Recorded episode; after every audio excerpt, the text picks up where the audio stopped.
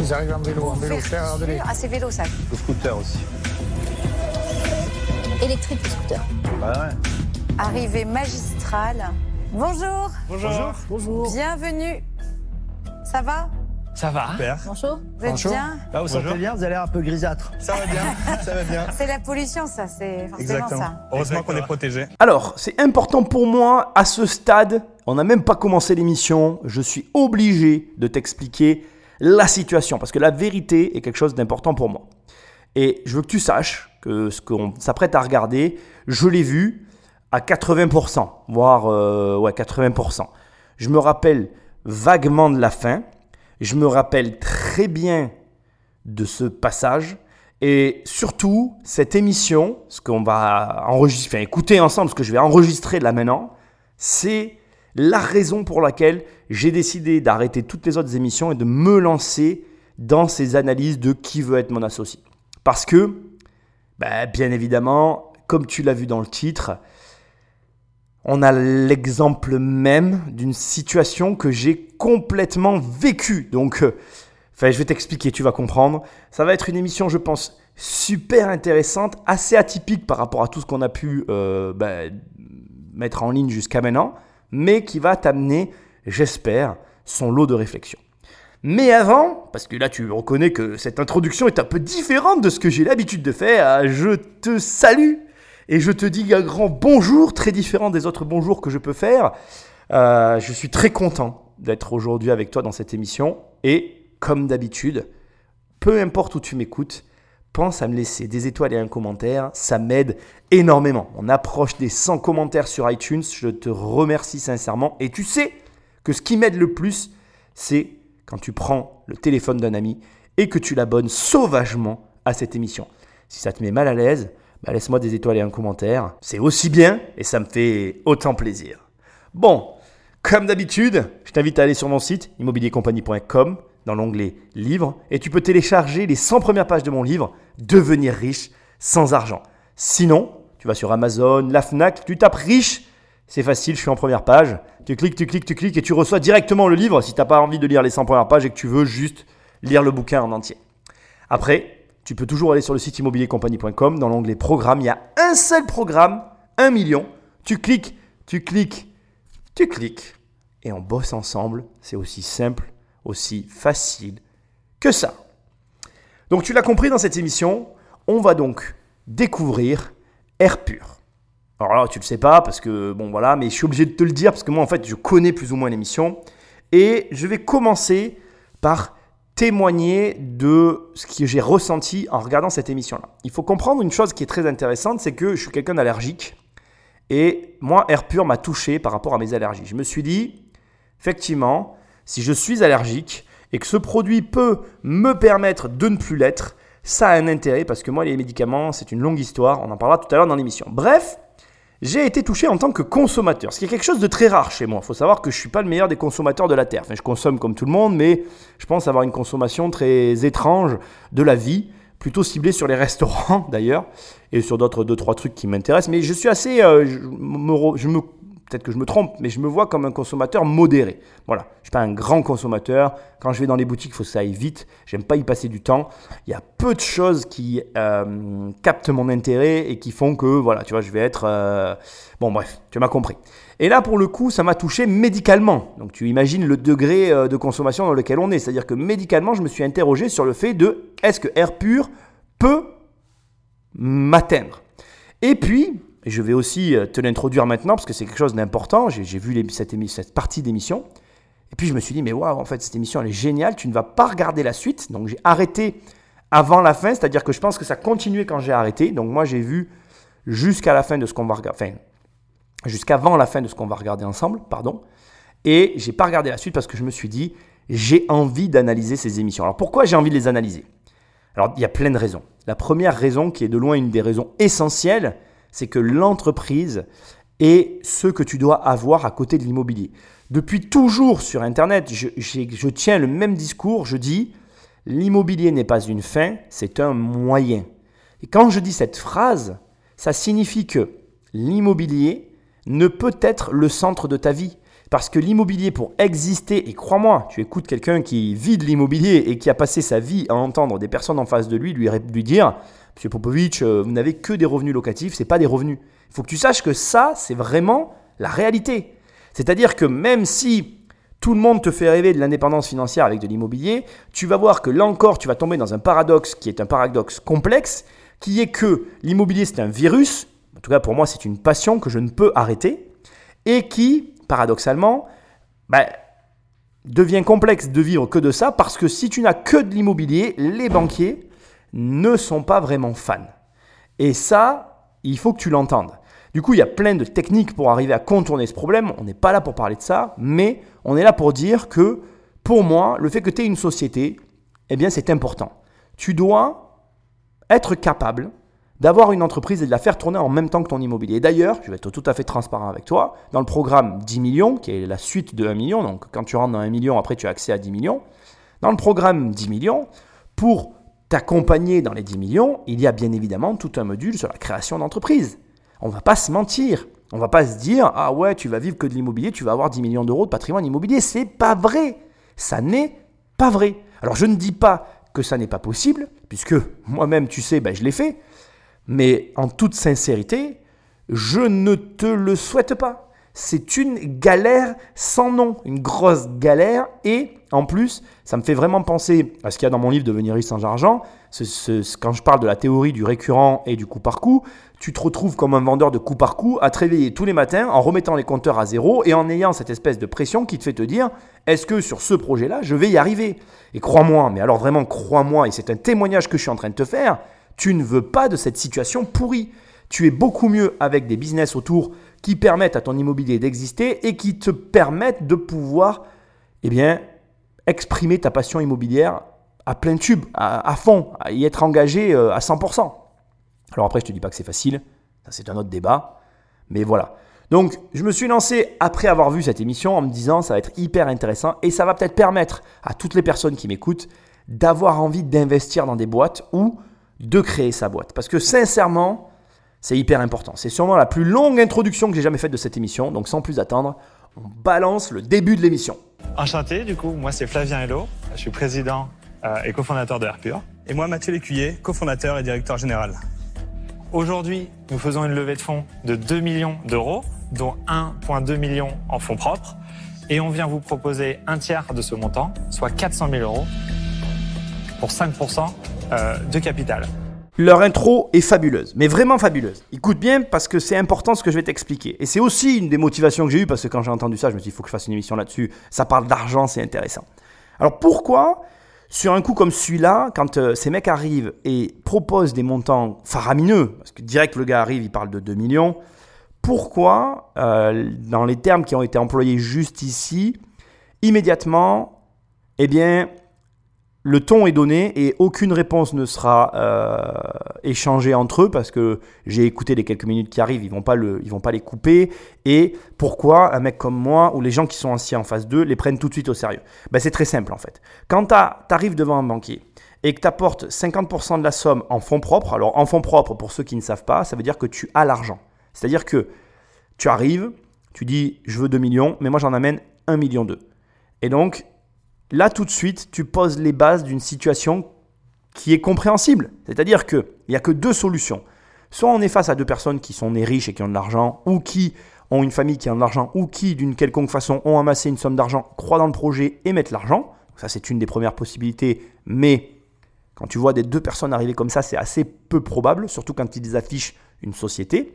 Soit, et c'est à mon avis ce qui se passe, puisque je ne me rappelle pas de tout quand même, hein, je ne suis pas une machine, bref, ils ont un business qui tourne, ils ont déjà fait de l'argent, ils font toujours de l'argent avec leur business, suffisamment d'argent pour pouvoir lancer ça. Et là, tout de suite, ça met les, pendules à l'heure. Et peut-être que tu te demandes toi aussi comment faire pour lever des gros projets.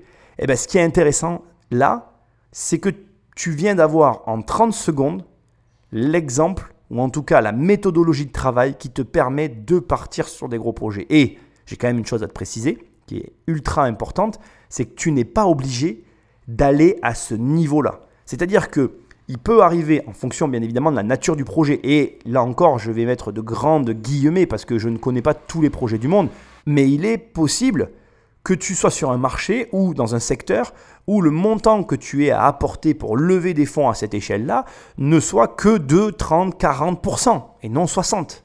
Tu comprends? Alors certes, si tu peux mettre 60, tout de suite, ça dénote de ton sérieux. Ça met en avant une certaine forme de capacité que tu as à générer de l'argent, ce qui est rassurant pour des investisseurs. Mais là où je veux en venir, c'est que tu sais comment faire. Alors après, tu peux me dire, oui, mais attends, Nicolas, euh, 30% de 2 millions, euh, ça fait quand même 600 000 euros, je les ai pas. Oui, mais tu peux te demander comment les avoir. Ça, c'est pas un problème en fait. Moi, ce que je te demande, c'est la méthode. Après, elle te plaît peut-être pas, elle te convient peut-être pas. Peut-être que tu aimerais plutôt que quelqu'un te dise, oui, avec 0% d'apport, je te fais financer à 110%. Mais c'est du bullshit. Et même si ça marchait qu'une fois, ça ne marchera qu'une fois. Et c'est et c'est le fond du problème d'ailleurs. Parce que ce que les gens comprennent pas avec cette espèce d'état d'esprit qui s'est répandu bah, c'est que c'est vachement bien d'arriver à avoir un financement à 110%. Bravo à tous ceux qui l'ont eu. Mais t'en as qu'un en fait. Donc ça sert à quoi de faire une chose que tu ne peux pas reproduire? C'est pas comme ça que tu vas gagner de l'argent. hein. Gagner de l'argent, c'est faire une chose que tu es capable de reproduire à l'infini. C'est ça gagner de l'argent. Donc si tu fais une chose que tu peux faire qu'une fois, ça n'a aucune utilité. Là, on te montre une méthode qui permet de lever beaucoup d'argent. Donc c'est ce que tu cherches en fait. Tu cherches des méthodes qui sont reproductibles. Bref, je voulais juste souligner ça, c'est-à-dire le fait que ces deux jeunes, en 30 secondes, ils sont crédibles parce que ils amènent des fonds propres. Et ça, c'est important parce que, en tout cas, moi, c'est une valeur qui est importante à mes yeux. Alors, une valeur, j'exagère un peu, mais c'est une, c'est un comportement financier qui est important à mes yeux parce que je pense que quand tu crois dans un projet, si tu n'y mets pas un peu de ta personne, comment veux-tu que les autres y croient? On écoute la suite. En fait, aujourd'hui, on fait tous très attention à ce qu'on mange. On fait attention à faire du sport. On fait attention à notre santé. Pourtant, aujourd'hui, tout de suite, autour de vous, le pire ennemi pour votre bien-être vous entoure. Il est invisible Aïe, aïe, aïe. et inodore. C'est en fait la pollution de l'air. La pollution de l'air, aujourd'hui, c'est plus de 9 millions de décès dans le monde. Pour vous donner une idée, c'est l'équivalent d'une ville comme New York qui disparaît tous les ans. C'est devenu la première cause de mortalité dans le monde. C'est pour cela que, avec Mathieu, on a décidé de relever le défi et de trouver une vraie solution pour protéger les gens de la pollution de l'air dans leurs déplacements tous les jours. Alors là, il pose le problème. 9 millions de morts par an juste à cause de l'air, c'est quelque chose qui est important d'être mis en avant à ce stade sur une société comme celle-là, parce que, que ce soit toi ou moi, enfin, je te, moi je suis un peu un cas à part, mais de façon générale, la plupart des gens n'en ont pas conscience. Alors pourquoi un mec comme moi en a conscience par rapport à d'autres? Je suis allergique. Donc si tu veux, chaque année au printemps, et entre septembre et octobre aussi, parfois selon le type de temps qu'on va avoir, je vis un véritable enfer juste à cause de l'air, en fait, de ce qu'il y a, les particules qu'il y a dans l'air. Et, euh, et donc, c'est rigolo de voir que, en fait, un produit peut te toucher en fonction de ta sensibilité au domaine d'activité dans lequel il évolue. Et c'est marrant parce que dès que ces jeunes ont parlé, j'ai été attiré par l'émission. Ben parce que, en fait, tu veux, je suis directement touché. C'est-à-dire que moi, chaque année, euh, j'ai l'impression que je vais mourir, en fait, printemps ou euh, en octobre, euh, enfin, septembre, octobre, encore une fois, selon les années, parce que c'est quand même assez rare en septembre, octobre, mais ça arrive parfois. Je reviens sur le, volume, les 9 millions. Moi, je voudrais te souligner quelque chose qui est important euh, pour moi et qui, je pense, devrait devenir important pour toi. Les chiffres, ça parle à tout le monde. J'aimerais vraiment que tu prennes le temps hum, aujourd'hui de te dire quand tu, ben, quand tu vas présenter ton projet immobilier ou un projet entrepreneurial à quelqu'un, prends le temps de travailler tes chiffres. Et parfois, des petits chiffres comme ça, tu vois, il dit 9 millions de personnes qui disparaissent, l'équivalent de la ville de New York. C'est très malin en fait. Cette euh, façon qu'il va avoir de reconnecter un chiffre avec une ville pour... Parce que quand on te dit New York, tu connais New York, tu vois ce que c'est que New York. Et là, tu te dis, ah tiens, il y a 9 millions d'habitants à New York. Ah, il y a une ville entière qui disparaît chaque année. C'est énorme. Alors après, on est bien d'accord, toujours si on faisait le, vrai ratio, parce que les chiffres, en fait, on peut leur faire dire ce qu'on veut. Euh, tu prends 9 millions et tu le divises par 7 milliards, ça fait 0,001285, blablabla. Enfin, c'est ridicule si tu multiplies par 100. euh, on est sur euh, même pas 0,1% de la population. C'est infime. Donc c'est là que tu vois que les chiffres, on peut leur faire dire ce qu'on veut. Si je te dis, il y a 0,1% de la population mondiale qui disparaît chaque année, quand tu sais qu'on est trop sur la Terre, bah tu te dis, euh, bon, ouais, pourquoi je réglerais ce problème? Maintenant, si je te dis, il y a 9 millions de personnes qui meurent chaque année, c'est l'équivalent de New York qui- qui est décimé, là tu te dis, ah merde, ça fait chier quand même. Donc tu vois, travaille tes chiffres. C'est un petit détail, mais ça peut faire la différence. En effet, et cette belle aventure a démarré par une histoire d'amitié entre Flavien et moi. Ce qui s'est passé, c'est qu'on s'est rencontrés à l'autre bout du monde pendant nos études. Et lorsqu'on est rentré à Paris, on allait tous les jours dans le trafic, en vélo et en moto, et à partir de là, nous sommes tombés malades. Flavien a eu de graves infections pulmonaires, et moi, je suis tombé très allergique. Et c'était la première fois de nos vies que cela arrivait. À partir de là, on a essayé de trouver des solutions sur le marché. On a acheté tous les masques qui existaient. Et là, c'était horrible. Ils étaient tous inefficaces et surtout inconfortables, voire même ils faisaient mal. C'est à ce moment-là qu'on s'est dit, et si on se lançait dans un produit qui serait tout simplement confortable, efficace et surtout qui protégerait les gens au quotidien? Globalement, je pense que tu l'as remarqué, c'est plus ou moins toujours le même processus.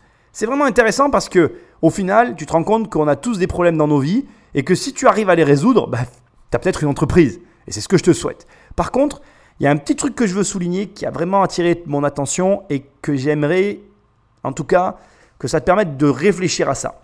Ils ont acheté tous les masques du marché. Non seulement ils étaient complètement inefficaces, mais en plus ils étaient inconfortables, voire ils leur faisaient mal. Et là, tu commences à te rendre compte que ben, finalement, quand tu, tu, as un problème et que tout ce qui est proposé te paraît ben, de mauvaise qualité, il ne te reste plus qu'une solution, c'est de, toi relever tes manches et d'aller régler ce problème que personne n'a l'air capable de régler. Si tu es dans cette situation, arrête de réfléchir et fonce. Et franchement, leur démarche, ben, elle est topissime. Et c'est aussi simple que ça. Achète les produits qu'il y a, teste-les et vois toi en conditions réelles ben, ce que tu en penses. Et si ce que tu en penses, ben, c'est comme eux, ça veut dire que tu trouves que c'est nul, inefficace, que c'est correspond absolument à aucune de tes ententes, tu vas ouvrir ta petite entreprise et tu commences à bosser. On s'est entouré d'ingénieurs, de laboratoires et d'industriels. Et après deux ans de recherche et développement euh, et un peu plus de 300 prototypes, nous avions enfin dans les mains le premier masque le plus efficace au monde, Airpure Nano. Maintenant, il fallait être capable de l'industrialiser. Alors, pour cela, on a lancé une campagne de financement participatif. On avait demandé 15 000 euros et c'est au final plus de 300 000 euros qui ont été récoltés. Bravo. La demande était bel et bien là. Ensuite, il a fallu lancer l'industrialisation. Et c'est pour cela qu'on a fait un choix du Made in France. En fait, on voulait faire un produit qui fait du bien aux gens qui le portent, mais qui fait aussi du bien à tout un écosystème. Aujourd'hui, notre premier lancement est vraiment une réussite.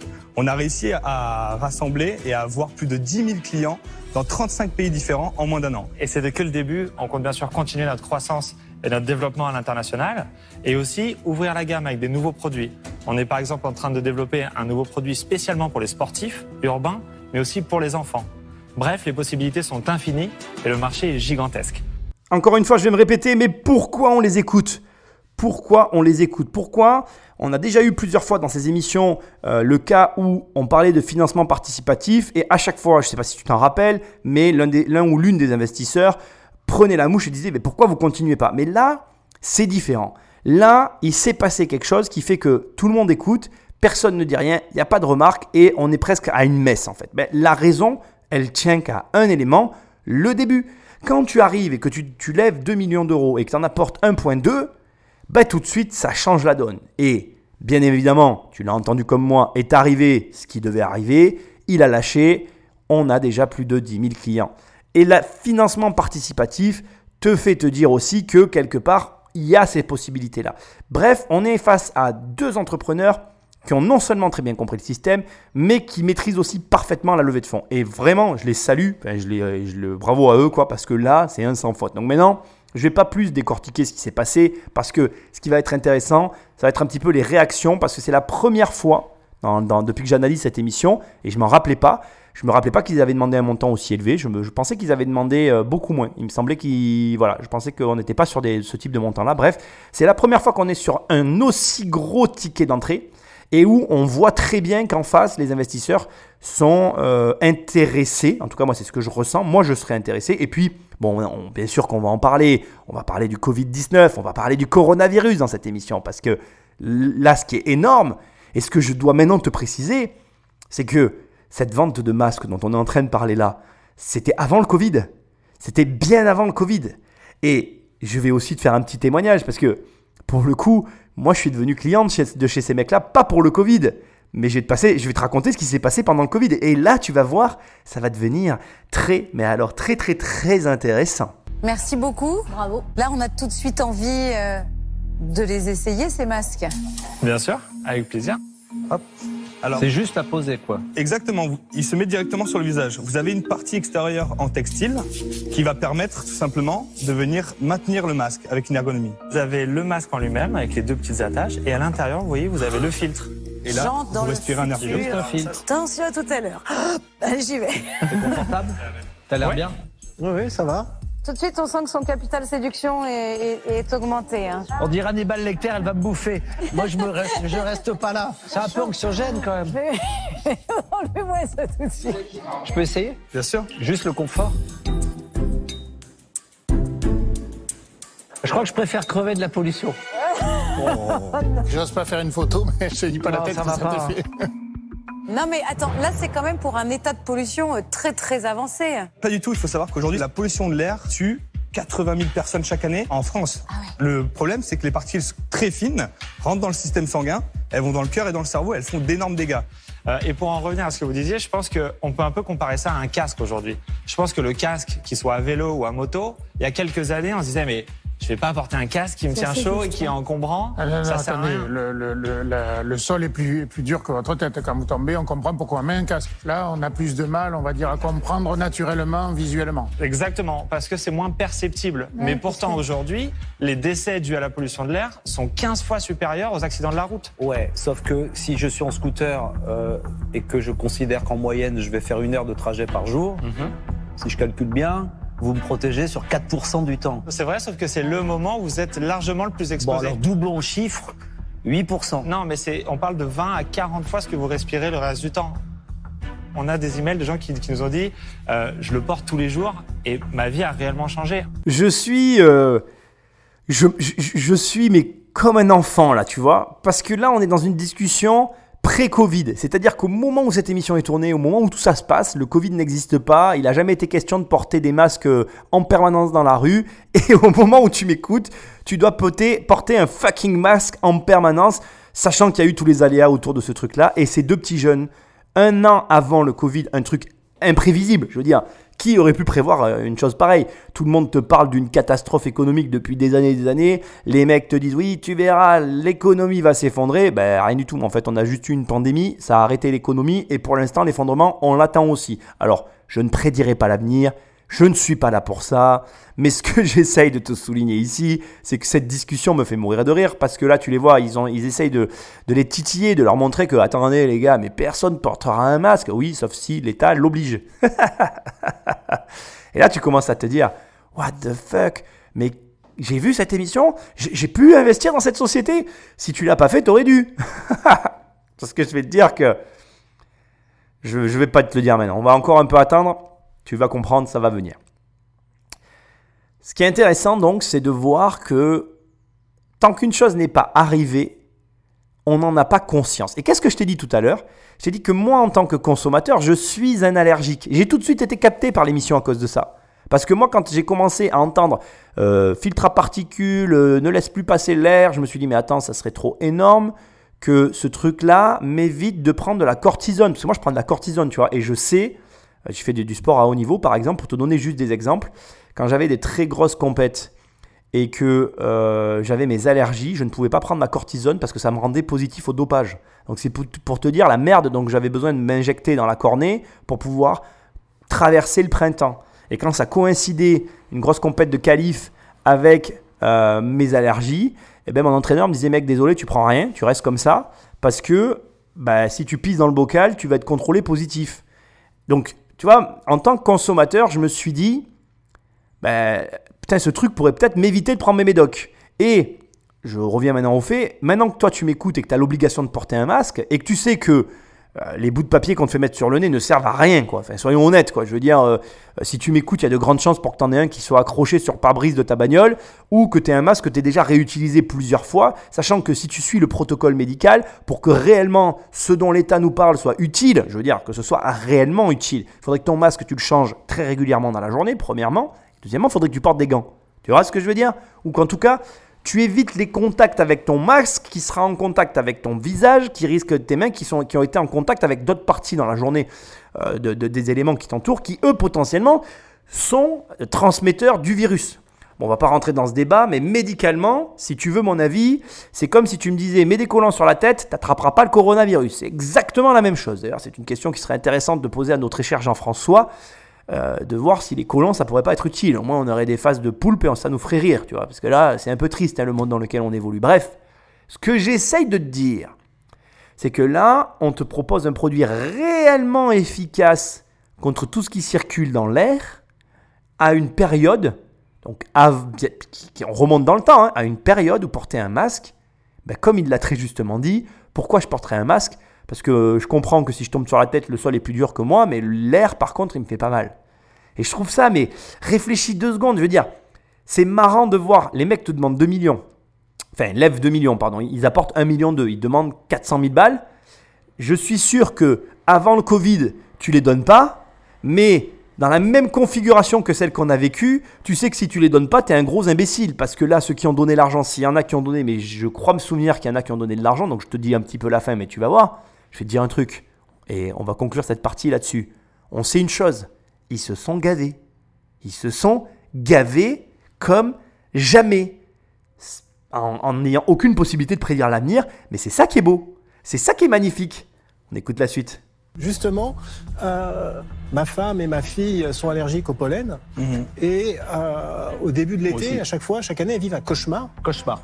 Est-ce que ce masque peut par exemple les aider à faire une sortie scolaire euh, dans les bois ou, et qu'elles ne reviennent pas complètement gonflées, rouges euh Bien sûr, complètement. Nous, on a développé une technologie de filtration aujourd'hui qui permet de filtrer les particules fines jusqu'au nanomètre. Et entre autres, aujourd'hui, c'est le seul masque au monde qui peut filtrer les particules très très fines jusqu'à 40 nanomètres. 40 nanomètres qu'on comprenne euh, par rapport au diesel. Les particules de diesel, on va parler de PM2.5 ou PM1. Aujourd'hui, nous, notre masque filtre les PM 0,05. Ah oui, d'accord. Donc, Donc ce qui permet vraiment d'attraper les particules très fines. C'est breveté Tout est breveté. Ouais. Ça coûte combien? Alors aujourd'hui, on est sur un produit qui est vendu 169 euros. C'est un produit qui est entièrement made in France. Très bien. On a travaillé sur des matériaux très haut de gamme et c'est pour ça qu'on a beaucoup de distributeurs qui nous contactent aujourd'hui pour aller distribuer ce produit à l'international. Donc c'est ce passage qui m'a fait réellement, enfin qui m'a ouvert les yeux sur le fait que ce masque pouvait euh, ben, me permettre en tout cas d'avoir d'être moins sensible au niveau allergique. Je vais te faire un petit témoignage. Moi, je porte le masque euh, quand je vais à Paris. Je le porte. Euh, j'ai essayé de le porter dans le train. Bon, c'est pas vraiment possible parce que moi, je crains la chaleur aussi. Alors ça, c'est un paradoxe. Euh, donc, il fait quand même chaud avec ce masque. Donc, je le porte essentiellement quand je prends de la mobilité électrique. Donc, trottinette, vélo électrique, tous ces, tous ces déplacements-là, je vais porter le masque essentiellement. Après, dans ma région, au niveau pollution, bon, c'est pas ouf, hein, donc j'ai pas les problèmes parisiens. Ce qui est intéressant, c'est que techniquement, comme tu peux le voir, euh, on leur a posé des questions sur la filtration qui était capable de réaliser ce produit-là. Ils ont répondu à tout. Donc, euh, allergie, ok. Gasoil, ils sont largement au-dessous des particules relâchées par le gasoil qui sont vraiment des particules très nocives, on le sait aujourd'hui.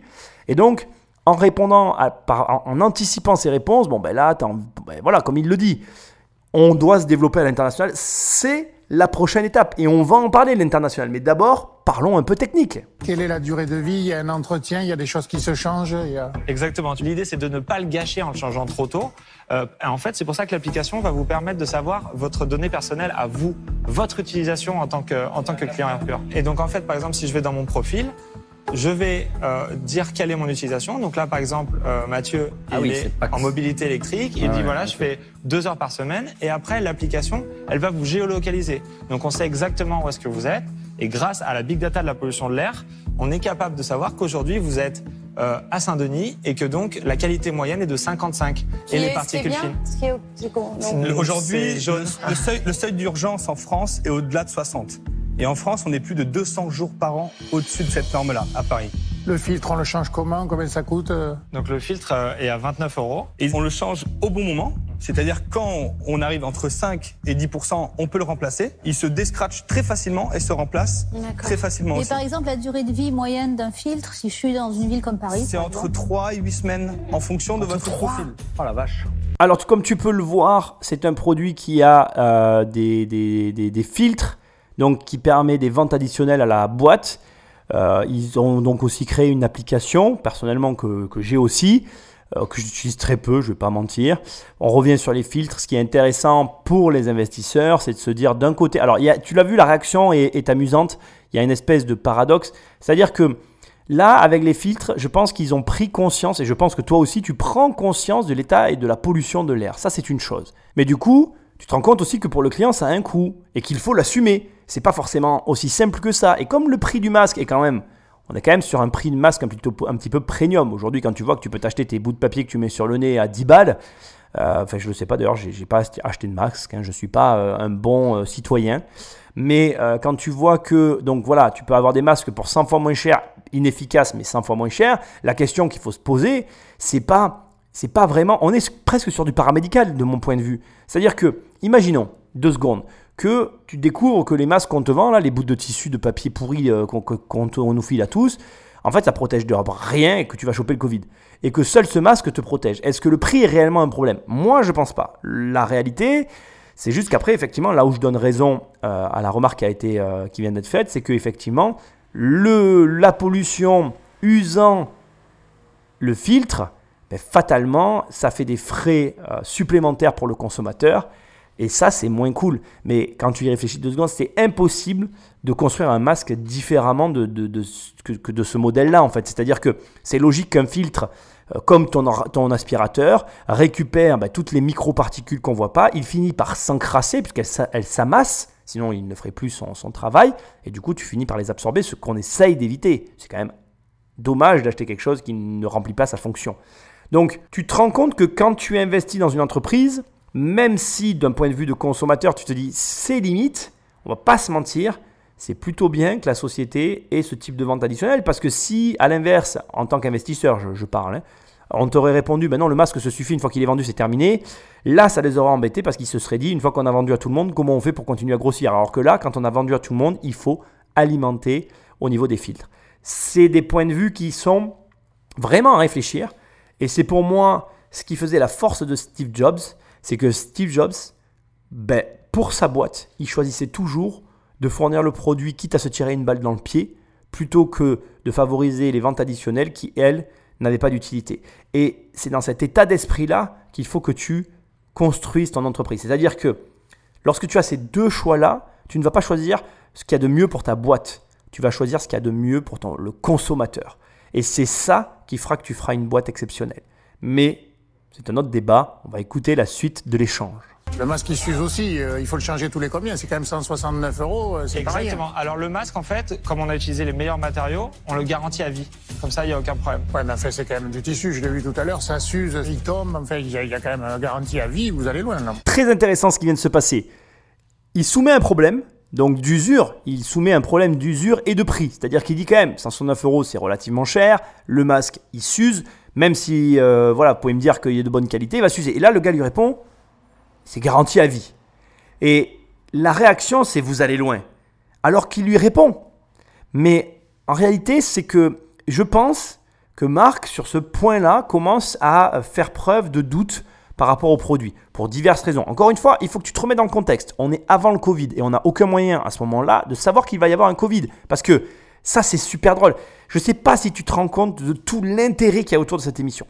Tu es vraiment en train d'écouter une émission qui, au moment où tu l'écoutes, tu réfléchis même pas, t'hésites, tu t'investis, tu n'hésites pas en fait. Tu, tu, même pas tu mets une objection, le gars arrive, tu lui mets de l'argent en fait. tu sais tellement euh, la difficulté qu'il y a eu autour des masques que là tu es face à un gars qui a créé un masque, qui est le plus efficace du monde, qui, attends, a tout son réseau de construction en France, donc qui n'a pas connu tous les déboires qu'on a connus pendant la crise du Covid.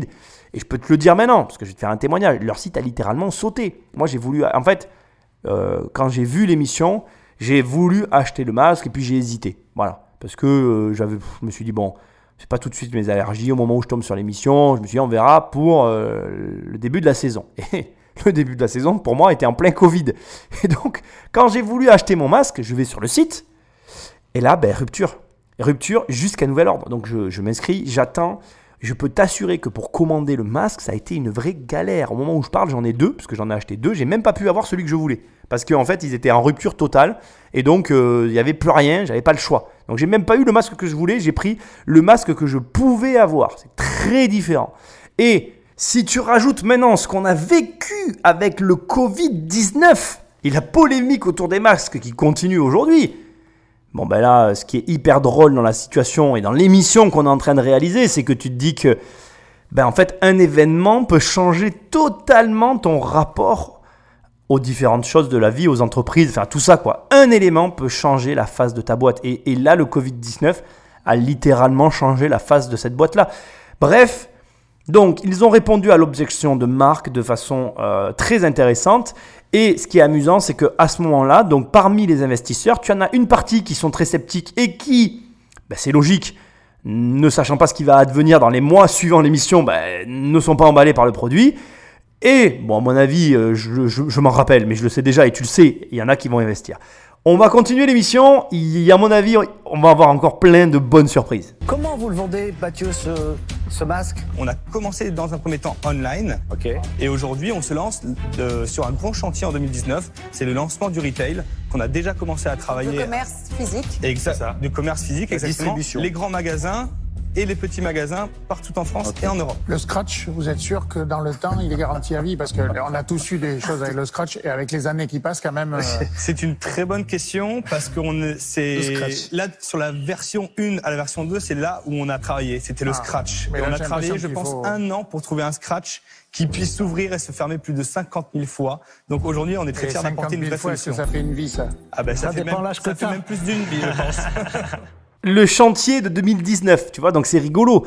À mon avis, on est fin 2018, début 2019 au moment où l'émission est tournée, je, je me rappelle jamais des dates, et eux, enfin, je bon bref, peut- peut-être que je me trompe aussi, tu m'en veux pas, hein, j'ai un problème, déjà j'ai un problème avec les dates, et ensuite je regarde pas la télé. Bref, euh, ça tombe à une période avant le Covid, et si ils avaient su qu'en fait le chantier qu'ils allaient avoir à mener, ça sera juste d'assumer, ou plutôt d'assurer l'approvisionnement des masques commandés, à mon avis, bon, euh, ils n'auraient pas parlé comme ça. Mais d'ailleurs, personne ne peut prédire l'avenir. J'adore cette émission parce que là encore, Marc affiche un scepticisme sur une ouverture à scratch pour des masques. Quand tu vois les masques de merde qu'on porte actuellement pour le Covid, ça me fait drôlement sourire.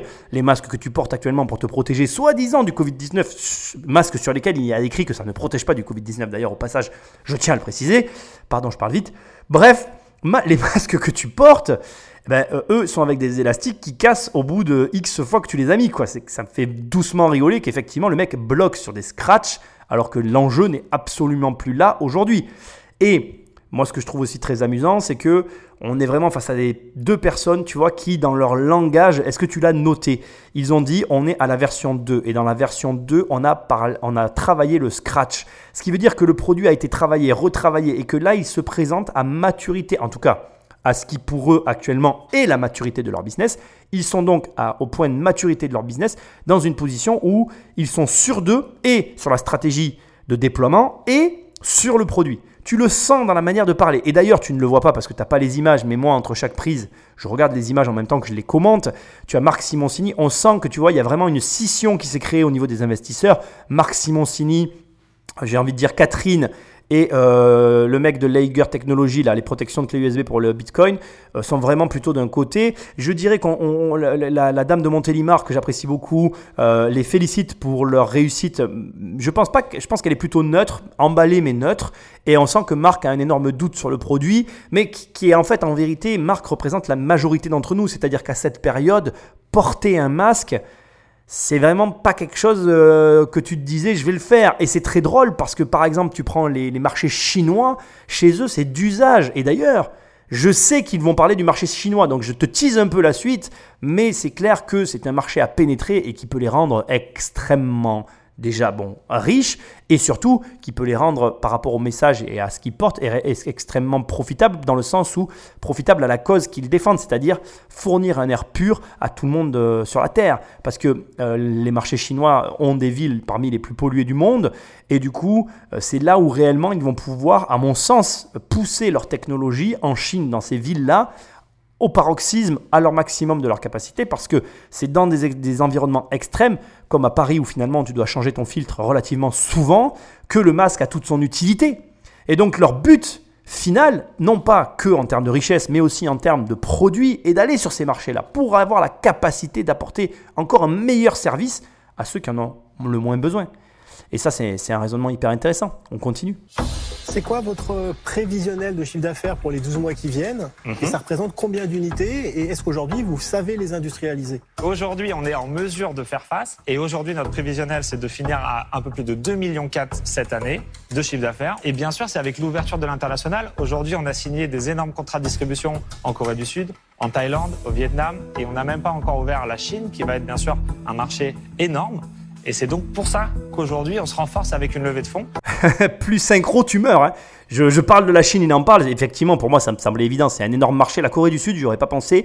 Effectivement, le marché asiatique est un marché à ce moment-là et euh, même encore à l'heure actuelle mature pour le port du masque. Par contre, il y a une chose qu'il a dit qui est complètement fausse. Mais alors, il a menti. Enfin, il ne savait pas. Il pouvait pas prévoir l'avenir. Mais euh, il est en mesure d'assumer les commandes. C'est faux. Euh, pour te donner des ordres euh, de grandeur.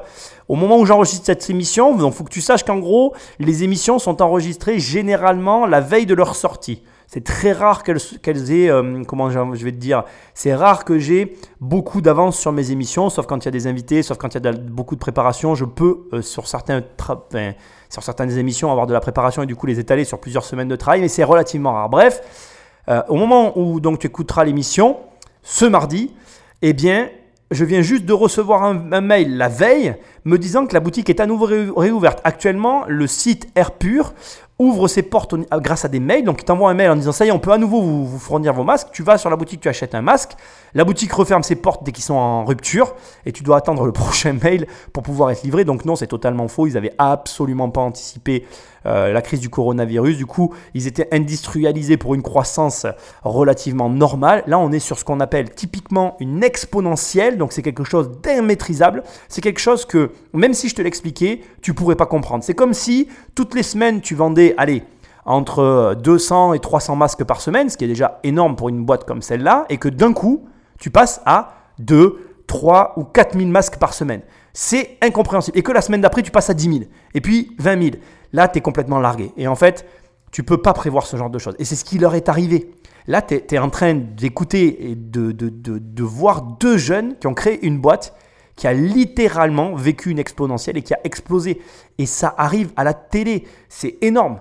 Personne n'aurait pu le prédire. Et c'est là que tu vois un peu comment ça marche. C'est-à-dire qu'il n'y a aucun moyen de dire telle boîte va marcher ou non. Parce qu'il a fallu un coronavirus pour que cette boîte explose. Comment voulais-tu anticiper ça? Personne ne peut anticiper ça. La seule manière que tu as pour que ça t'arrive, ben, c'est de faire quelque chose. Fais une chose et ajoute autour de tes activités tous les ingrédients pour arriver à ce que l'exponentiel se provoque. Un des ingrédients, c'est la médiatisation. Ils se sont médiatisés pour permettre que l'exponentiel arrive. Parce que, é- étendons la réflexion.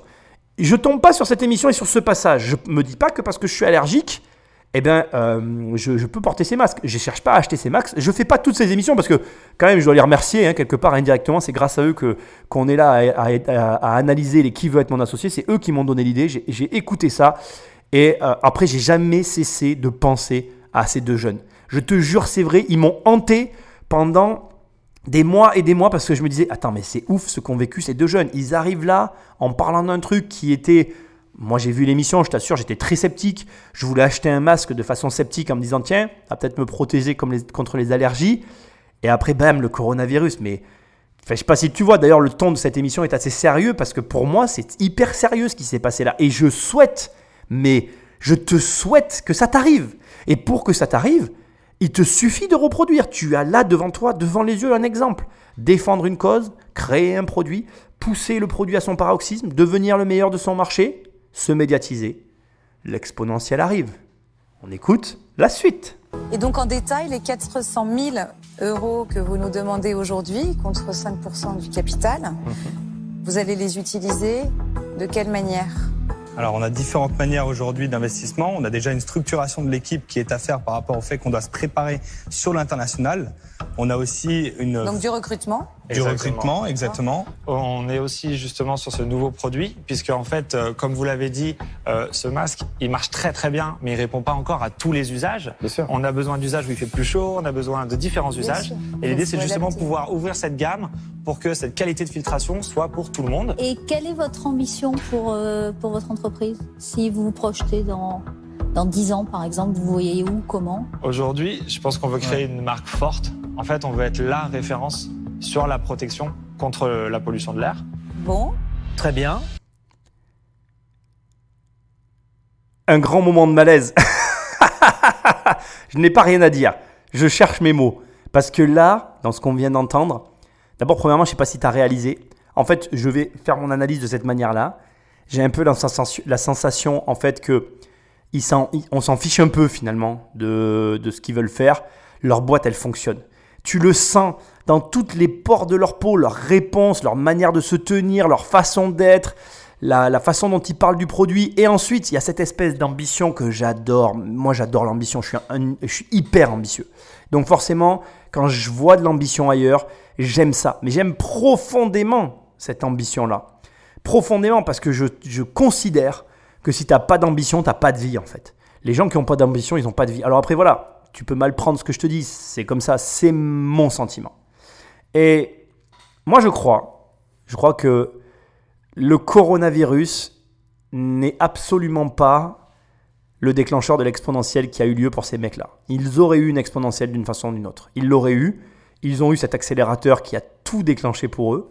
Mais je crois que ça serait quand même arrivé. Et je trouve très amusant parce que dans ce passage, finalement, on ne sait pas vraiment ce qu'ils vont faire des 400 000 euros. Ça a été coupé. Et bon, au final, bon voilà, recrutement.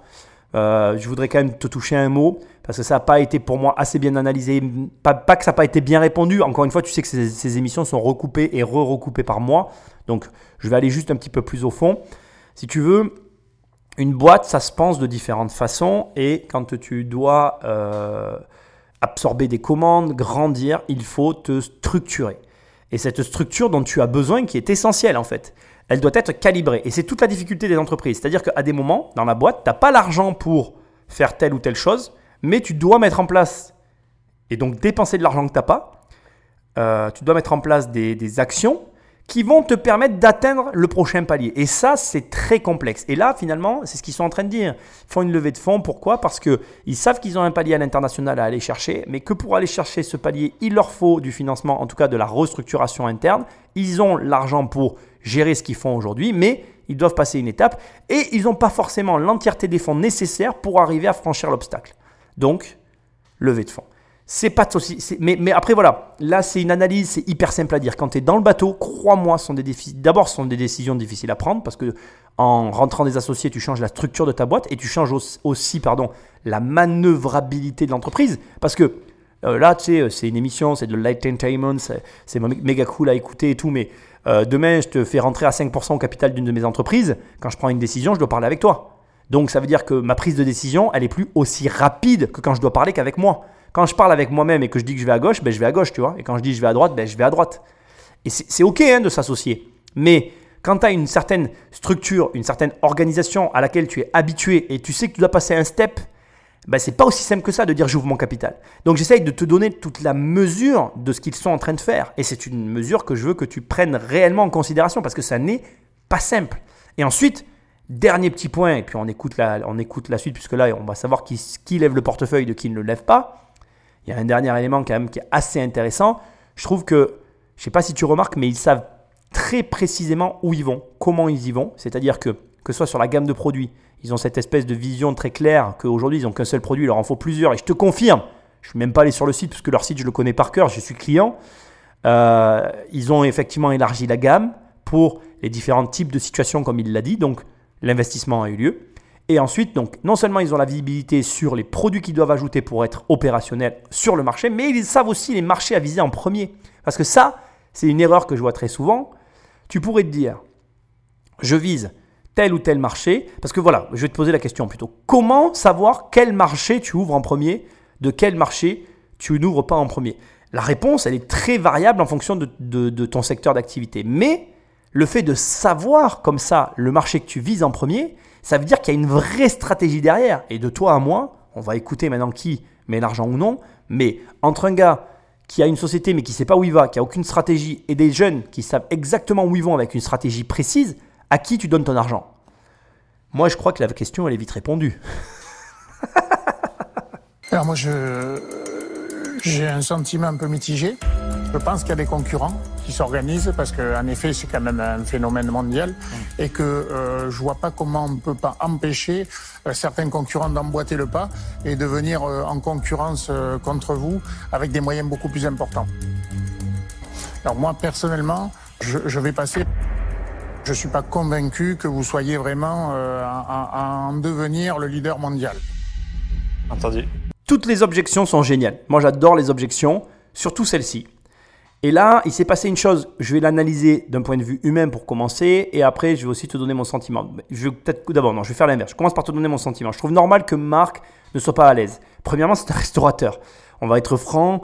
Euh, alors, j'aurais jamais pu parler comme ça avant, le Covid, mais je suis obligé d'en parler comme ça. Maintenant, quand tu vas au resto, porter un masque, l'enlever à table, il y a quelque chose d'étrange. Et je me mets à sa place. À ce moment-là, il n'a aucune notion euh, que cela va arriver. Et donc, si tu te projettes et que tu es restaurateur par rapport à ton business, ça te met mal à l'aise, tu as un sentiment étrange. Mais, au demeurant, voilà, c'est un sentiment personnel que je pourrais partager très facilement avec lui, sauf que j'ai vécu le Covid entre-temps. Et puis voilà. Son deuxième point qui est une, que je vais analyser, que je trouve très intéressant, il dit, par contre, voilà, moi je vois pas en vous, euh, d'abord je ne reconnais pas en vous un leader, parce que indirectement c'est ce qu'il sous-entend, et deuxièmement il dit, je pense pas que vous soyez le numéro un en devenir. Et je trouve ça super intéressant parce que ça peut être une attaque. Et en l'occurrence, imagine, c'est la première personne qui parle, dans une situation comme celle-là, il y a deux façons de réagir, même plusieurs, il y en a plusieurs façons de réagir. Et moi ce que j'ai adoré, c'est que la seule réponse qu'il a eue, c'est entendu. N'y a pas eu de contre-argumentaire, il y a eu juste un sourire que tu n'as pas vu. Il y a un des deux qui a souri et qui a dit entendu. Voilà, j'ai compris ce que tu penses, mais c'est ce que tu penses. Ça sous-entend ça, son silence. Et je, voulais ben, je voudrais mettre en avant un élément fondamental, c'est que la réaction des deux jeunes est la réaction parfaite. Il y a beaucoup de personnes qui auraient essayé de se défendre et ben, peut-être de contre-argumenter pour prouver qu'ils étaient les bonnes personnes. Parce que là, recentre-toi dans le contexte. Il y a cinq investisseurs.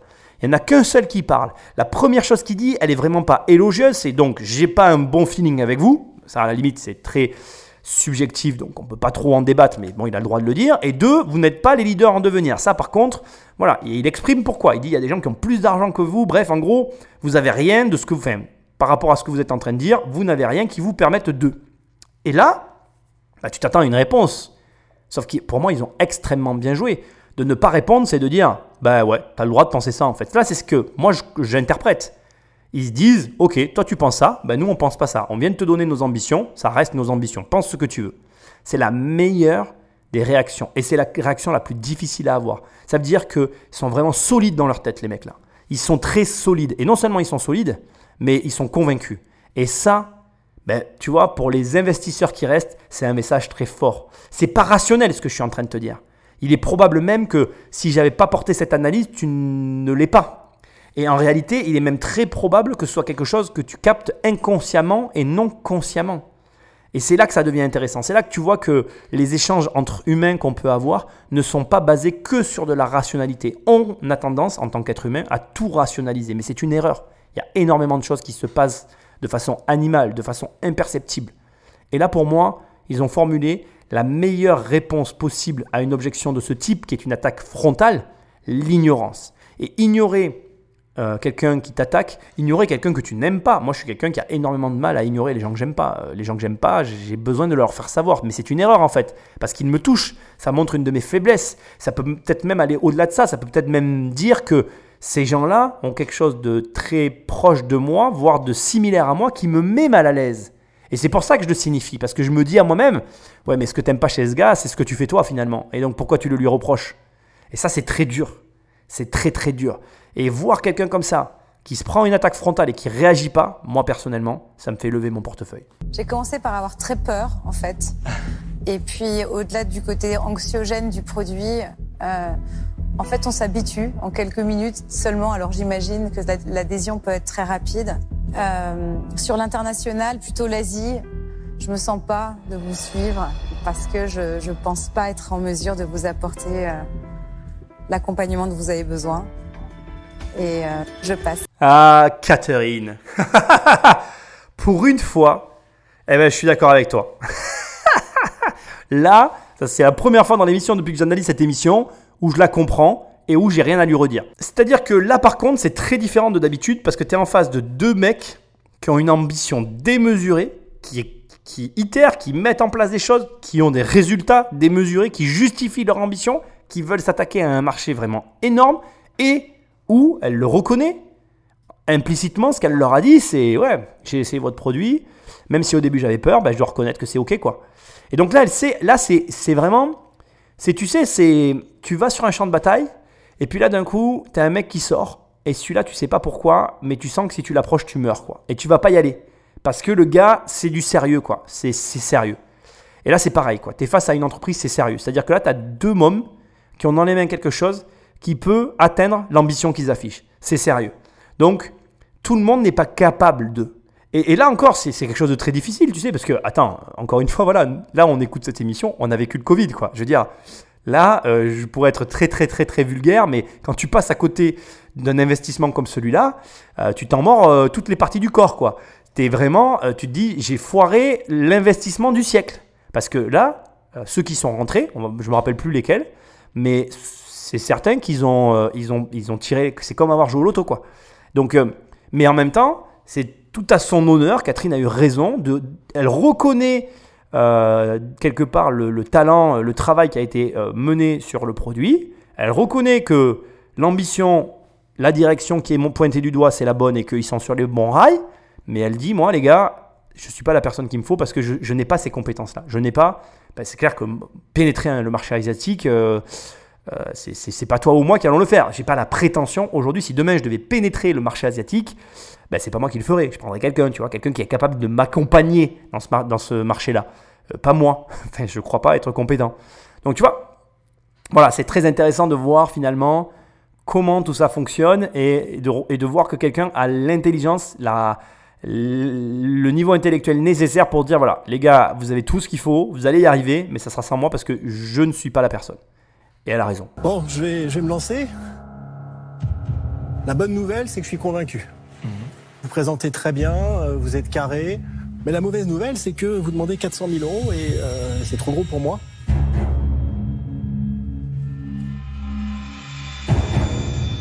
Et comme j'ai envie de vous aider, je vais faire une partie du chemin. Je vous propose 100 000 euros pour 1,25% des parts. Mais euh, voilà, je serais ravi euh, d'être accompagné euh, par mes amis ici présents pour, pour aider à développer Airpure, parce que je pense que ça répond à un véritable problème. Merci. 1,25.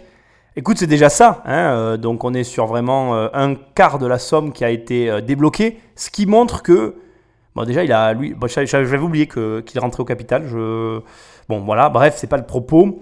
Il y a rien à ajouter. Il est convaincu, mais mais honnêtement, alors nous maintenant pour nous c'est facile à cette époque-là. Moi-même en tant qu'allergique, j'étais convaincu parce que j'étais utilisateur. Mais ce que je trouve amusant et j'aimerais juste que tu y penses quelques secondes, mais tu as dû y penser durant toute cette émission, c'est que au moment où tu, as peut-être vu cette émission, voilà, euh, mais à ce moment-là, si tu avais vu cette émission ou si tu étais tombé là-dessus, ben, tu n'aurais peut-être pas été d'accord avec cette histoire de masque. Et après le Covid, aujourd'hui, tu investirais sans réfléchir. Donc ça veut dire que je vais te poser cette question qui est la suivante, avant qu'on écoute la suite. Combien d'opportunités tu rates en réalité? Parce que, réfléchis une seconde en fait. Des marchés comme ça qui s'ouvrent, mais il y en a tous les jours. Et la question c'est combien tu rates d'opportunités parce que tu n'es juste pas au courant des opportunités qui s'ouvrent à toi? Je te laisse y réfléchir. Vas-y Delphine. Alors moi, je trouve que votre produit, il a du sens. Euh, il est réfléchi, il est abouti, vous avez fait des études sérieuses. Je trouve en revanche que la partie du capital que vous proposez, elle est quand même minime. C'est vrai que l'enveloppe est, grosse. hein. Je pense qu'il y a du devenir dans votre entreprise, il y a des choses à faire. Donc je vous propose 400 000 euros, mais pour 10%. Voilà. Ok. Euh, je m'en rappelais pas. Et, et Delphine, c'est, elle parle pas beaucoup. Franchement, depuis le début de l'émission, je l'ai vu financer très très peu de projets. Je, je crois me souvenir d'un. Un petit projet. Mais là, eh, elle les pose. Hein. Eh ben, 400 000 balles, bim. Mais je veux 10% par contre, parce que bon, euh, faudrait pas avoir de me prendre pour une idiote. Bravo à elle. Euh, euh, ben voilà. Alors après, un mot aussi là-dessus. Ce qu'on vient de vivre est très intéressant. C'est ce qu'on pourrait appeler la puissance de l'argent. C'est ce que certains appellent l'argent. Enfin, c'est par l'expression l'argent appelle l'argent. Effectivement, c'est intéressant de voir que d'un côté, tu as quelqu'un qui n'a pas les fonds mais qui veut rentrer, donc il propose quand même quelque chose pour faire le deal. Il donne 100 000 euros pour 1,25.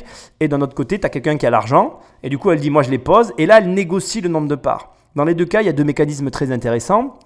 Euh, premièrement, c'est que si les choses s'étaient passées dans un ordre différent, c'est pas dit que ça passe aussi facilement à l'oreille. Je m'explique. Le fait que, je sais jamais comment il s'appelle, euh, celui des clés USB pour le Bitcoin, euh, exprime oralement et ouvertement qu'il n'a pas les fonds pour suivre, ça envoie un signal qui fait se dire tout le monde n'a pas 400 000 euros. Du coup, Delphine peut se permettre de dire moi je les ai. Donc du coup, je te prends 10 points. Et ça a du sens, parce que dans cet ordre-là, ben, ça passe. À l'inverse, euh, il faut comprendre aussi quelque chose, c'est que il n'y a rien qui aurait empêché quelqu'un comme Delphine, qui a l'habitude de faire du business, de quand même faire une offre. Mais tu l'aurais moins accepté, digéré, interprété de la même façon s'il n'y avait pas eu avant cette personne qui exprimait clairement qu'elle avait du mal à, à monter au capital à hauteur de ce qui était demandé. Et c'est ça qui est intéressant. C'est qu'en fait, dans les deux cas, et je veux te le dire, il faut que tu comprennes que peu importe les sommes d'argent que tu as, tu as toujours des possibilités. Et les deux ont raison. C'est-à-dire que celui qui n'a pas les fonds de quand même vouloir faire un deal, il a raison de proposer. C'est pas, et ça c'est un message que je dois te dire et que je veux que tu imprègnes dans ta tête, c'est pas parce que tu n'as pas d'argent que tu ne peux rien faire. Je vois trop d'argent, qui, euh, pardon, lapsus, je vois trop de gens qui conditionnent leur vie et leurs investissements, leurs affaires en rapport avec l'argent qu'ils ont. Mais c'est une erreur complètement folle en fait. Tu dois conditionner tes affaires en fonction des affaires que tu veux faire et non de l'argent dont tu disposes. La preuve, il n'a pas l'argent, mais il tente quelque chose. Tente des choses. Et de la même façon, quand tu as de l'argent, mais continue de tenter des choses. Delphine te le montre. Elle a de l'argent, elle tente un truc. C'est fou en fait de voir la mentalité qu'on peut avoir vis-à-vis de ça. Donc ne te laisse pas berner par euh, ce que tu penses pouvoir faire. Suis ce que tu veux et non ce que tu penses. Enfin, ce que tu te penses capable. Ne te limite pas, quoi. Tu m'as compris. Là, on a euh, 100 000 euros pour 1,25 1,25% chez Eric, à condition que ce soit complété évidemment par d'autres camarades. Et puis, euh, la proposition de Delphine, elle dit 400 000, mais pour 10% et non pas pour 5 comme vous demandiez au départ. Et maintenant, C'est la merde parce que c'est à moi. Euh, alors, euh, bon, moi je trouve que au début j'étais assez euh, effrayé, je le suis toujours, mais je pense que c'est utile et que effectivement les gens prendront ce réflexe aussi malheureux que ça soit de se protéger le- les poumons autant qu'ils se protègent la tête. Donc c'est comme ça, c'est pas la peine de, de, lutter contre ça. Il se trouve que moi par ailleurs j'ai des projets pour chasser les voitures des villes euh, et que tout le monde se déplace à vélo. Euh, et que donc bah c'est un peu compliqué parce que bah, si je mets- si j'ai réussi mon pari, il n'y a plus de voitures, donc j'ai plus besoin de masque. Mais avant que je réussisse, il va y encore y avoir beaucoup de voitures, donc j'ai besoin de masque. Donc il y a une énorme synergie entre ce que je prépare comme entreprise et ce que vous faites. Euh, parce que chaque fois que je proposerai un vélo, je pourrais proposer le masque qui va avec, et évidemment, ça fait du sens. Moi, je propose de compléter à moitié. Donc moi, je, je te propose et je leur propose de mettre 200 000 avec toi. Euh, De 200 000, enfin 100 000 de- chacun. de- 200 000 chacun À 200 000 chacun. pour avoir les 5% qu'ils réclament. C'est que ça n'est qu'une proposition. Ouais. Parce que je vais amener des synergies avec mon nouveau projet. donc 200 000 pour quelle part euh, du capital tu voudrais? Donc Bah, deux deux et demi. D'accord. Alors, C'est-à-dire que ouais, c'est plus cher, mais moi j'amène du business. Ouais, ouais, non, mais je comprends. euh, C'est juste que. Mais c'est plus cher. euh, Oui, c'est une somme, c'est le double de la somme que j'étais prêt à mettre. C'est ça. Aucun de nos investisseurs jusqu'ici ne l'a regretté. Au contraire, ils auraient aimé mettre plus. Ah oui, mais j'en suis sûre. Ah, c'est beaucoup. C'était pas du tout l'idée que j'avais. Ah, mais j'ai bien compris. Et peut-être que Delphine change d'avis aussi, non? Ou elle est toujours sur sa proposition? Je réfléchis. Ou sinon, vous pourriez aller au-delà des 400 000 euros, demander, et investir à 3. Par exemple, c'est une idée. Ouais, mais Ah bah, sur la base de Delphine, il y a sont d'accord, 10% de valo et 5%, je vois pas comment vous allez pouvoir accepter une valo à 10, quoi. Eh ben, est-ce que pour on a 700 000 là autour de la table Est-ce que pour 700 000 vous êtes capable de nous donner 12 Est-ce que déjà c'est quelque chose qui vous irait? Comment vous voyez Bah, moi, choses? oui. Eh ben, Vous, vous Bah, toi, avez forcément. plus Oui, que ce ouais, que euh, vous veux imaginiez dire, avec la même somme. Ah, Donc, ouais, si ça vous exactement, va pas, donc, c'est euh, pas- Vous pourriez m'en retrocéder un peu. Par Mais contre. arrête de me crier dessus, je suis d'accord. Moi, j'ai rien dit. Je trouve ça formidable. Mais je sais pas comment ils vont faire. Je pense qu'en plus on est complémentaires tous les trois, ça peut être, ça peut être sympa. Non, mais là, dans ce cas-là, il faut juste que vous voyez avec vos actionnaires actuels comment vous structurez ça, quoi. et, et quelle part du capital vous acceptez de céder euh, pour, euh, pour Attendez, 700 000 On peut en parler juste Ouais, derrière on va en parler. On revient. Ça marche On vous Ouais, attend Allez, à tout à l'heure. Merci. Merci. Et en toute franchise, je me rappelais absolument pas que ça s'était passé comme ça. C'est énorme. C'est énorme parce que tu te rends compte comment. Alors, alors déjà, euh, on va prendre les choses en ordre. Euh, le mec des bitcoins, il hésite à mettre plus. Mais si il savait à ce moment-là ce qui allait arriver, il n'aurait pas hésité en fait. C'est rigolo hein, la vie. Et, et- et tu sais pourquoi je... Alors cette émission elle aurait été sur un ton très sérieux. Tu sais pourquoi je la prends très sérieusement cette émission? Pourquoi j'ai j'ai pas cette joie que tu peux entendre d'habitude Parce qu'en fait, dans cette émission, tout ce que tu viens d'écouter là, tout ce que tu es en train de vivre, mais tu l'as déjà vécu en fait. Vas-y, prends quelques minutes. Prends quelques minutes pour repasser toute ta vie dans ta tête, tous tes amis que tu as connus et tous ceux qui sont lancés à leur compte. Tu prends juste ça. Imagine toutes les personnes autour de toi qui se sont lancées à leur compte. Essaye de faire cet effort de mémoire. Essaye de les visualiser et d'avoir leur prénom en tête. Et dis-toi que toutes ces personnes, elles avaient besoin d'argent. Toutes ces personnes que tu as connues avaient besoin d'argent. Donc ça veut dire que chacune de ces personnes que tu as en tête, et il peut y en avoir que trois. Si sur les trois, il y en a une qui a réussi à ses débuts, tu étais là à côté d'elle ou de lui, ben elle avait besoin de ton argent, elle avait besoin de ton aide. Ce qui veut dire que tu as raté une opportunité. Mais en fait, en réalité, je vais te dire un truc, parce que moi c'est pareil, hein, quand, je fais cet exercice avec toi, en te le disant là à voix je viens de le faire, il y a plus d'une dizaine de personnes que j'ai en tête qui se sont lancées à leur compte. C'est autant de projets sur lesquels j'aurais pu mettre peu d'argent. J'ai choisi sciemment de ne pas le faire. Pourquoi? Et pourquoi surtout, bon Dieu, toi non plus, tu ne l'as pas fait? Pourquoi? Mais tu n'as aucune raison. Je veux dire, combien de fois tu t'es acheté une télé à 3 ou 4 000 balles que tu n'en avais pas vraiment besoin et que tu aurais pu t'en payer une à 500 qui aurait marché pareil et mettre la différence, les 2005, dans la boîte d'un de tes potes qui en avait sûrement plus besoin que, que toi tu avais besoin de la télé? Alors tu vas me dire, mais Nicolas, tu peux pas comparer 2500 euros avec 400 000 euros sur une boîte qui marche. Mais en fait, la réalité, c'est que ces deux jeunes-là, ils ont commencé et à ce moment-là, ils avaient besoin de 2500 euros. Plus tôt tu rentres, plus vite ton argent se démultiplie. Les premiers qui les ont aidés, ils n'ont pas mis beaucoup. Et aujourd'hui, on est dans des montants faramineux parce que la boîte a des résultats faramineux.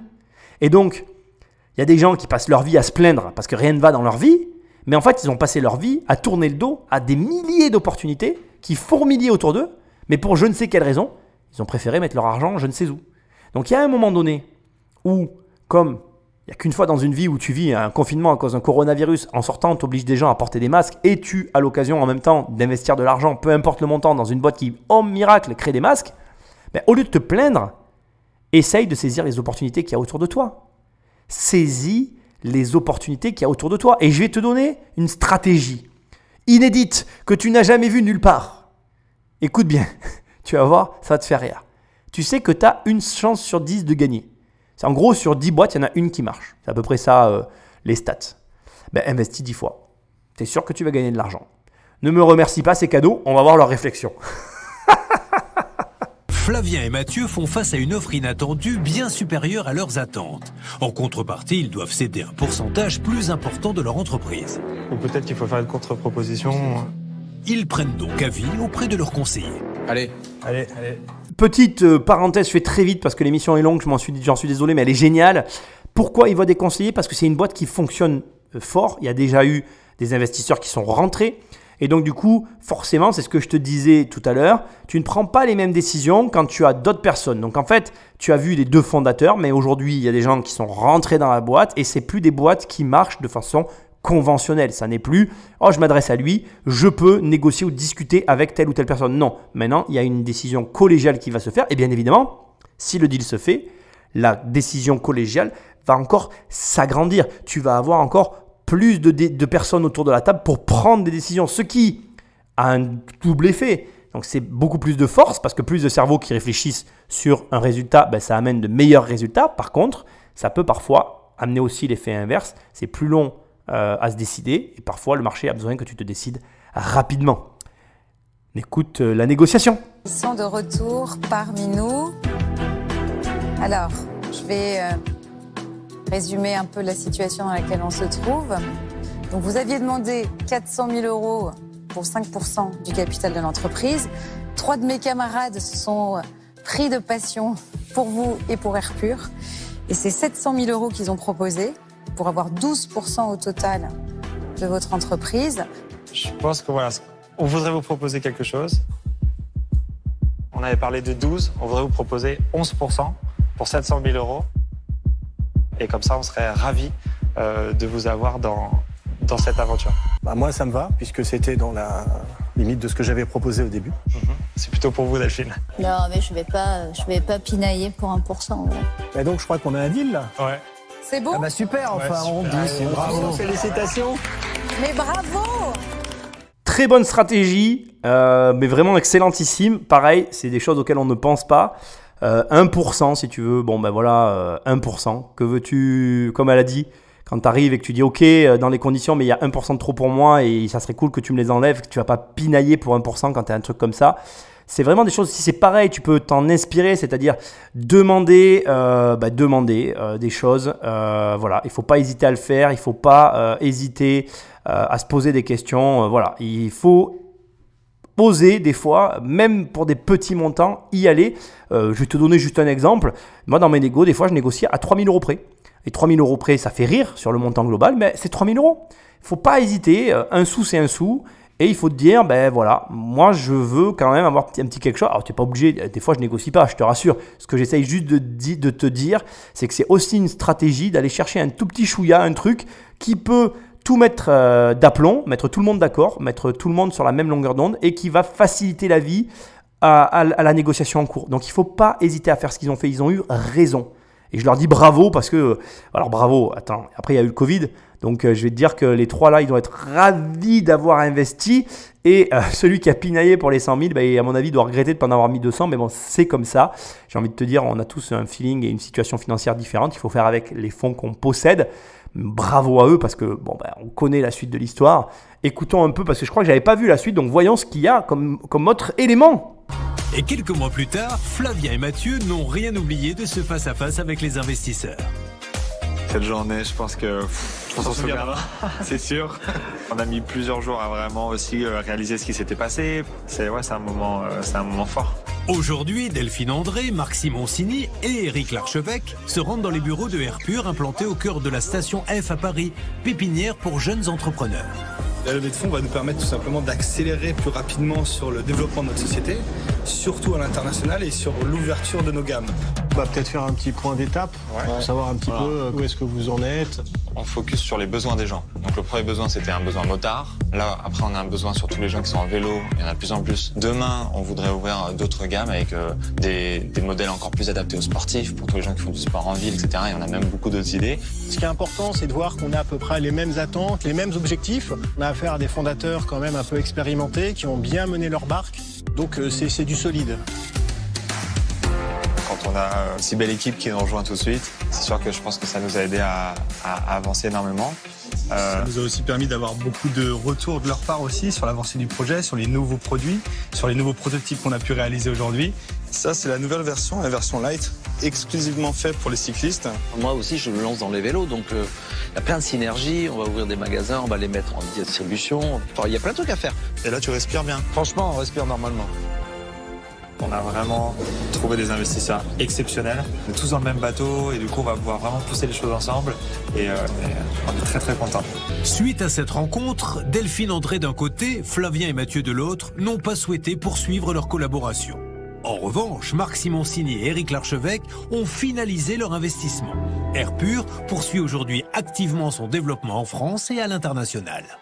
Alors l'émission finit étrangement, puisque tu l'as compris, euh, Delphine André, donc de Montélimar, s'est retiré du deal. On n'a pas plus d'éléments.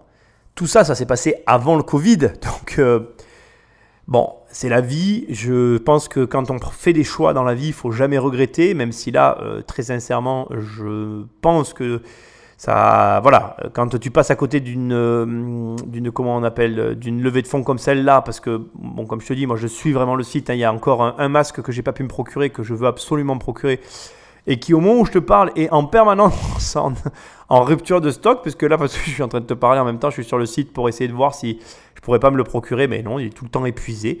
Donc c'est sûr que, bon voilà, tu te dis, euh, il y a une personne qui a eu l'opportunité de mettre de l'argent là-dedans et qui l'a pas mis, mais appelez-moi les gars, moi j'arrive. hein. bon, ok. Je vais finir sur plusieurs petits détails qui ne t'ont peut-être pas euh, marqué, mais que je voudrais souligner parce que j'ai envie de finir cette émission sous un angle un peu différent. Tellement, moi, ça m'a marqué. Alors, ça m'a marqué pourquoi? Bien évidemment, parce qu'il y a eu le Covid.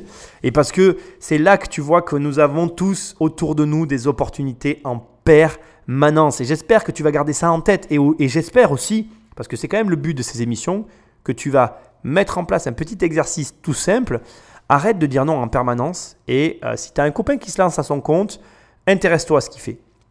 Parce que, euh, bon, c'est sûr que sur des boîtes classiques, tu vas peut-être pas être emballé parce que là, vraiment, dans ces émissions-là, tu vois que des boîtes de la tech qui veulent révolutionner leur marché. C'est pas ce qu'il y a de plus commun, je te l'accorde. Mais euh, tu serais surpris, comme je te dis, autour de toi, il y a sûr plus d'une dizaine de personnes dans ta vie qui se sont lancées à leur compte. Et sur ces 10 personnes, il y en a au moins une qui a réussi. Est-ce que tu lui as déjà proposé de l'argent? Je suis sûr que non. Donc commence par faire ça. Et deuxièmement, j'aimerais qu'on s'attarde un petit peu sur un point. On va prendre ces cinq investisseurs qu'on voit depuis le début de ces émissions. On va prendre Marc Simoncini qui est allé au bout de ce deal. Et on va juste, comment je vais dire ça? On va juste s'arrêter une seconde et réfléchir à ça, à ce que je vais te dire. Pardon. Euh, à ton avis, est-ce que Marc Simoncini, à ce stade-là, il travaille pour l'argent? Non. Est-ce que Marc Simoncini, il a besoin de ça? Non. Marc Simoncini, il aime monter des projets et se lancer dans des aventures. Et il saisit des opportunités, des opportunités parce qu'aujourd'hui, il a les moyens de le faire. Et dès qu'il voit avec Air Pur, et d'ailleurs dans cette émission, dès qu'il l'a vu, des synergies qui étaient possibles avec ce qu'il était en train de faire, je vous rappelle que Marc Simoncini est en train de développer un vélo qui s'appelle Angel, qui est un vélo qui euh, est électrique et oh, sincèrement, moi j'ai regardé, c'est un vélo qui me plaît aussi, qui a l'air super mais il veut développer ce vélo pour supprimer les voitures des villes. Tout ce qui peut aller de pair avec son projet, il va essayer de le rapatrier et de le financer. Et ça, c'est une mentalité qui doit t'inspirer. Parce que ce mec-là, non seulement il n'a aucune obligation de le faire, il y a plein de personnes, y compris toi qui m'écoutes, qui à ce stade où il est arrivé lui, se serait juste arrêté. Mais quel égoïsme Quel égoïsme Ne sois pas égoïste comme ça. Le business, la première erreur que font les gens avec le business, c'est de placer l'argent au mauvais endroit. Le business, ce n'est pas avoir de l'argent. Le business, c'est se développer. L'argent vient ensuite. Ton argent, si tu en as, doit servir à porter des projets. Et ce sont ces projets qui vont t'amener des résultats. Et non l'inverse. Si tu convoites d'abord les résultats, tu ne trouveras pas les bons projets et tu n'arriveras pas à gagner de l'argent. Et ça, c'est compliqué.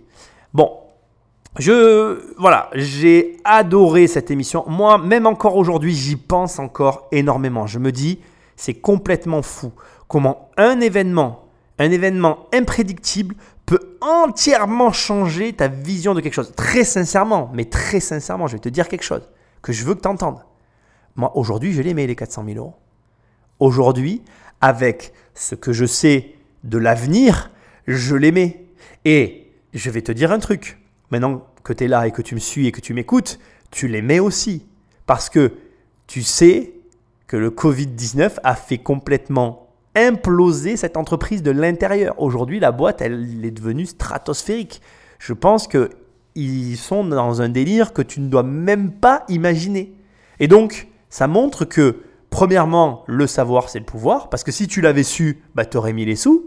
Et deuxièmement, ça veut dire que j'ai raison, ça veut dire qu'au moment où on parle, non seulement tu rates des opportunités, mais tu as déjà raté trop d'opportunités dans ta vie. Donc s'il te plaît, s'il te plaît, fais-moi plaisir. Change ton comportement. Sois ouvert aux gens qui t'entourent. Sois ouvert au monde qui t'entoure. Regarde autour de toi. Moi encore aujourd'hui, là au moment où je te parle, aujourd'hui on a, dû aller voir un, un service qu'on on devait aller, qu'on doit louer. D'ailleurs, on doit louer un service très précis eh bien, on est reparti en se disant putain, ce business-là, on va peut-être le monter nous aussi. Moi, j'en vois tout le temps des opportunités. J'en vois tellement que mon, ma difficulté, c'est pas de les voir, c'est de me dire que je ne vais pas les saisir. Et c'est la grosse difficulté des entrepreneurs qui ont compris comment ça marchait d'ailleurs. Donc, ouvre-toi et arrête de voir le verre à moitié vide, parce que le verre est toujours à moitié plein, pour ne pas dire qu'il déborde et qu'il est plein, parce qu'en fait, euh, voilà, il n'y a pas de limitation dans le monde dans lequel on vit. Il y a de tout partout, tout le temps, pour tout le monde, en, quantité largement suffisante dès l'instant que tu sais comment prendre ben, les opportunités qui se présentent à toi. Voilà, une émission, euh, l'émission qui a provoqué le déclenchement de ces analyses. Et, euh, franchement, ben, merci à eux, euh, bravo à eux. Je me rappelais pas que c'était parti comme ça. Au final, ils ont levé que 400 000 euros. Au final, ils n'ont eu que Marc Simoncini et je sais plus comment il s'appelle, Eric, Lévesque, je crois. Son nom vient de me revenir.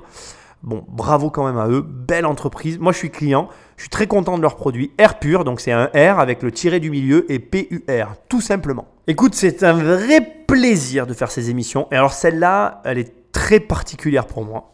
Je t'invite, comme d'habitude, à me laisser des notes et un commentaire là où tu écoutes cette émission. Sinon, tu peux aller sur mon site pour prendre mon livre ou prendre mes programmes. Enfin bref, vis ta vie. Et puis, je te dis à très bientôt dans une prochaine émission. Salut